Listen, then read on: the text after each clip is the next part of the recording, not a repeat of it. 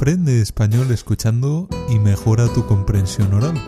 Me llamo Alex y estás escuchando SpanishPodcast.net. Nuestro podcast y nuestros vídeos te permiten aprender español escuchando temas interesantes y usando la transcripción. Episodio número 455. Diferencias culturales. Hoy hablamos sobre la forma de vivir en España. Hola de nuevo y bienvenido o bienvenida a otra lección para aprender español escuchando. Es probable que, si vienes a España, notes algunas diferencias culturales. En cada cultura, en cada país, incluso en cada región, hay costumbres diferentes. Algunas de estas costumbres te pueden sorprender. Otras costumbres pueden ser raras y otras pueden ser hasta ofensivas. Te voy a contar algunas costumbres que tenemos en España y que pueden ser raras para ti. Si visitas nuestro país o vienes a vivir aquí, probablemente sean sorprendentes. Claro, esto depende de qué país vengas. En algunos países tienen costumbres parecidas a las nuestras. Es muy difícil hablar en general sobre todo el mundo. No hagas planes. En algunos países la gente suele planificar bastante las cosas. Ya sabes, llevas una agenda en la que apuntas a qué hora vas a hacer cada cosa.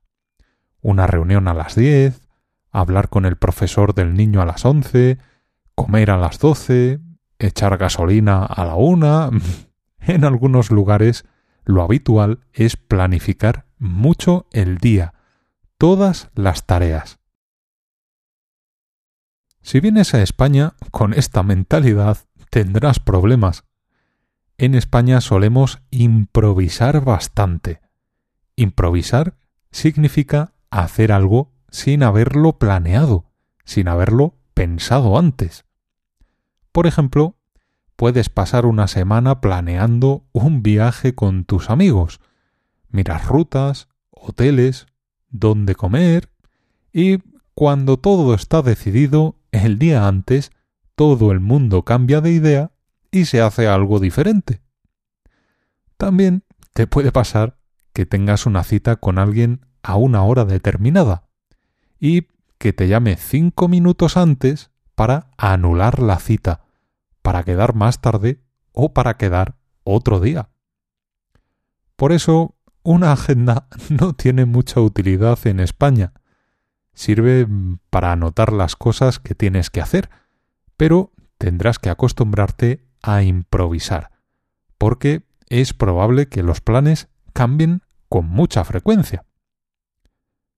También es frecuente que alguien te llame después del trabajo o el fin de semana y te diga ¿Quieres una cerveza? En algunas culturas eso significa tomar una cerveza e irse a casa. En España probablemente eso significa que estaréis varias horas visitando bares.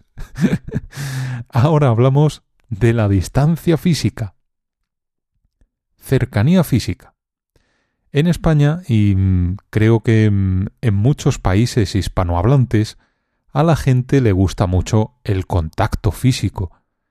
Es muy probable que mm, alguna vez estés hablando con alguien de España o de otro país hispanohablante. Y mm, mientras habléis, esa persona utilice el contacto físico, aunque no te conozca de nada.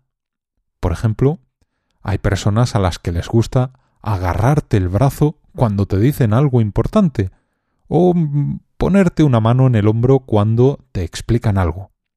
Es muy habitual, aunque esas personas no te conozcan. También es probable que te hablen desde muy cerca, aunque no te conozcan. En muchos otros países o culturas el espacio personal es mayor. En España es un poco más pequeño. Debes acostumbrarte o te sentirás un poco incómodo. Hay personas que para hablar contigo se acercan mucho. Otro ejemplo mm, es mm, cuando estás esperando en un sitio, por ejemplo, en la parada del autobús. Es eh, bastante probable que si llega otra persona a esperar, se ponga bastante cerca de ti. Si no estás acostumbrado a esto, posiblemente preguntes, mm, si hay tanto sitio, ¿por qué se pone a mi lado? Mm, no hay una respuesta. Simplemente es lo habitual. Con toda la situación actual del coronavirus, algunas personas se alejan más de ti. Recuerda que hay que mantener la distancia de seguridad, pero hay otras personas que se acercan mucho para hablar contigo. Es difícil mantener la distancia de seguridad con algunas personas, porque mm, la cercanía física eh, es algo muy arraigado en nuestra cultura. Arraigado significa que está muy unido, que tiene una conexión muy fuerte. Arraigar es lo que hacen los árboles o las plantas cuando echan raíces para sujetarse a la tierra. Ahora hablamos de hacer la colada, es decir, de lavar la ropa. No hay secadora. Bueno, en realidad esto es una verdad a medias. Me explico. Una persona que vino a España a estudiar durante algunos meses me comentó que le sorprendió mucho que no haya secadora en la casa. La secadora es una máquina que sirve para secar la ropa después de lavarla. Esta persona me comentó que le sorprendió mucho ver que la gente colgaba la ropa en la ventana para secarla. España, en general, es un país bastante seco y con una temperatura elevada. Esto hace que mm, si tiendes la ropa en la ventana, en unas horas estará seca. Por eso, en muchas zonas de España no es necesaria la secadora. Antes te dije que mm, esto es una verdad a medias. ¿Por qué? Hay gente en España que sí tiene secadora. No es lo más frecuente, pero hay personas que tienen secadora. Algunas zonas de España son bastante húmedas. Por ejemplo, la zona norte de España es una zona muy húmeda. Llueve muchísimo. Está cerca del mar y de la montaña. Por estos motivos, siempre suele haber mucha humedad. En esta zona, mucha gente tiene secadora, porque es difícil que la ropa se seque. Así que, si vienes a España, dependiendo de la zona, será frecuente encontrar secadoras o no. Demostraciones públicas de afecto. Otra cosa que sorprende a algunas personas de otras culturas o países son las demostraciones públicas de afecto. En inglés suelen usar la abreviatura PDA para referirse a esto. En español no tenemos una palabra para esto porque lo consideramos eh, algo natural. ¿Qué es una demostración pública de afecto? Bueno, pues eh, es sencillo.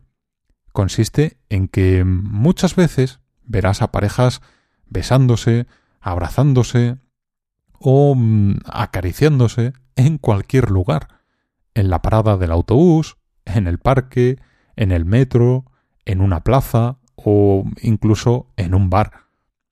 En algunas culturas o en algunos países, la costumbre es que estas cosas se hagan en la intimidad. Pero en España es bastante habitual ver a parejas mostrando su amor en público.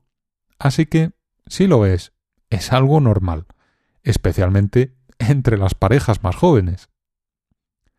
Ahora vamos a hablar de carreteras, pero primero permíteme que te hable brevemente de los audiobooks de SpanishPodcast.net para aprender español. Si te gusta aprender con estas lecciones, puedes descargar muchas y ayudarnos a continuar creando más si consigues alguno de nuestros audiobooks. Puedes descargar packs con las lecciones del podcast, el audiobook sobre el aprendizaje o el pack de diálogos para aprender español. Tienes más información en nuestra web. Entra en SpanishPodcast.net y pulsa el menú Audiobooks. Allí tienes mucha información. Y, si tienes dudas, envíame un mensaje. Intentaré ayudarte lo antes posible. Por el momento, hablamos de carreteras en España. Las rotondas. Si conduces en España, debes tener claro que vas a encontrar una cosa llamada rotonda. ¿Qué es una rotonda? Una rotonda es una zona de la carretera de forma circular. En algunos países es raro encontrar rotondas. En España hay rotondas por todos lados. ¿Para qué sirve? Las rotondas sustituyen a los cruces. Un cruce es un lugar donde se cruzan dos o más carreteras. En muchos lugares han sustituido los cruces por rotondas. ¿Por qué usamos rotondas? El primer motivo es mm, porque son más seguras que los cruces. En los cruces suele haber accidentes y mm, son accidentes bastante fuertes. Ten en cuenta que mm, si golpeas a otro coche en un cruce, es un golpe de 90 grados. En las rotondas es difícil que haya un accidente grave. Además, ayudan a regular el tráfico sin necesidad de usar semáforos. Es una forma de agilizar el tráfico. Si no estás acostumbrado a las rotondas y te encuentras una, debes saber dos normas básicas. La primera es que los coches que están dentro tienen preferencia. Es decir, no puedes entrar en la rotonda hasta que tengas espacio suficiente. Lo segundo que debes saber es que para salir de la rotonda debes estar en el carril exterior. Las rotondas suelen tener varios carriles. Si quieres salir de la rotonda, tienes que estar en el carril de fuera. Vamos con otro shock cultural que te puede sorprender si vienes a España. Cuidado con los baños públicos. Si vienes a España y tienes que utilizar un baño público, debes tener cuidado. Los baños suelen estar en mal estado.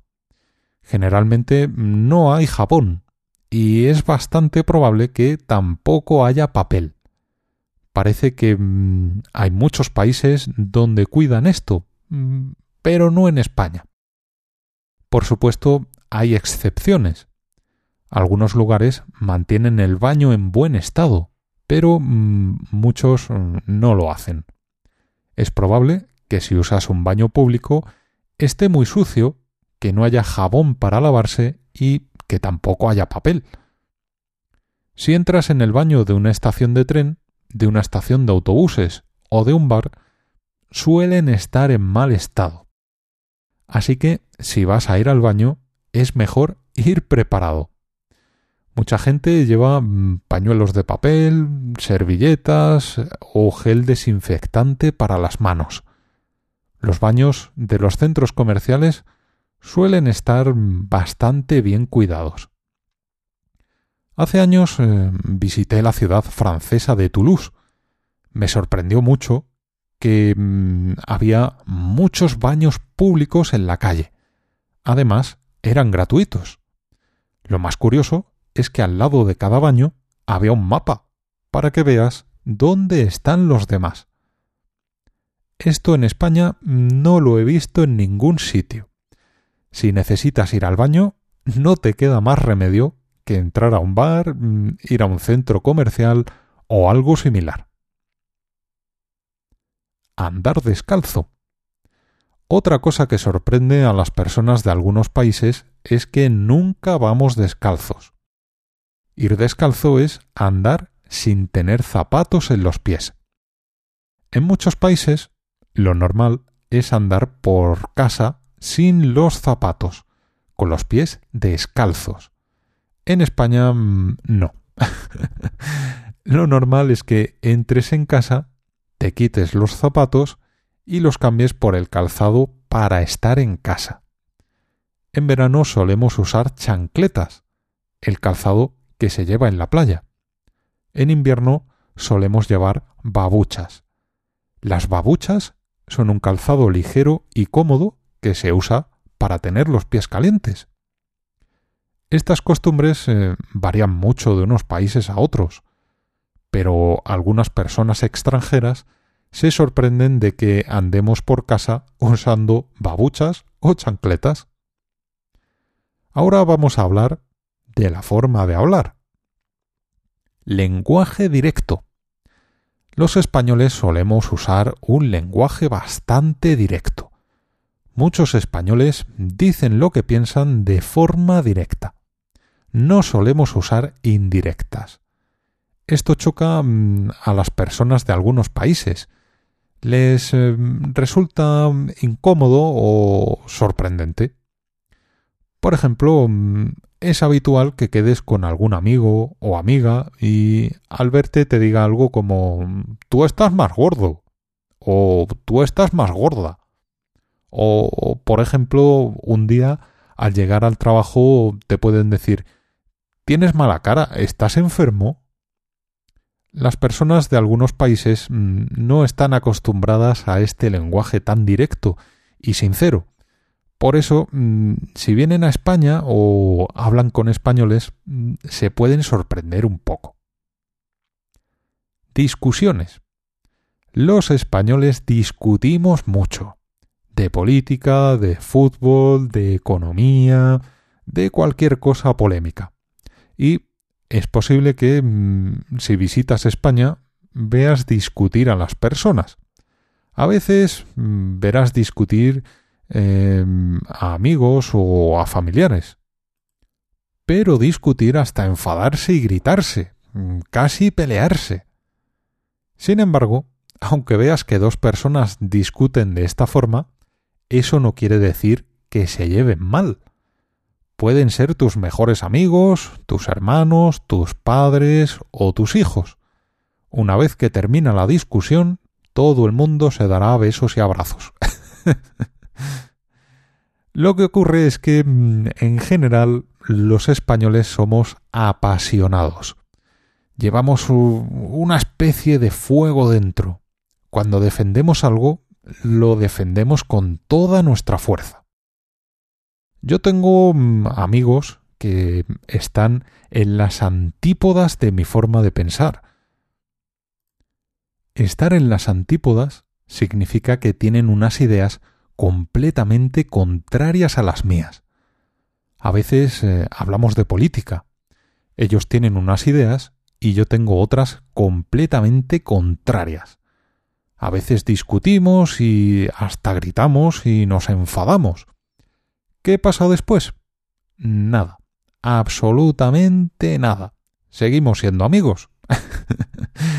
Creo que los españoles, en general, entendemos que las personas son más importantes que las ideas.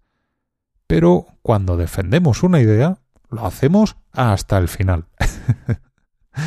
Así que bueno, es normal hablar de temas polémicos y discutir sobre ellos sin más problemas.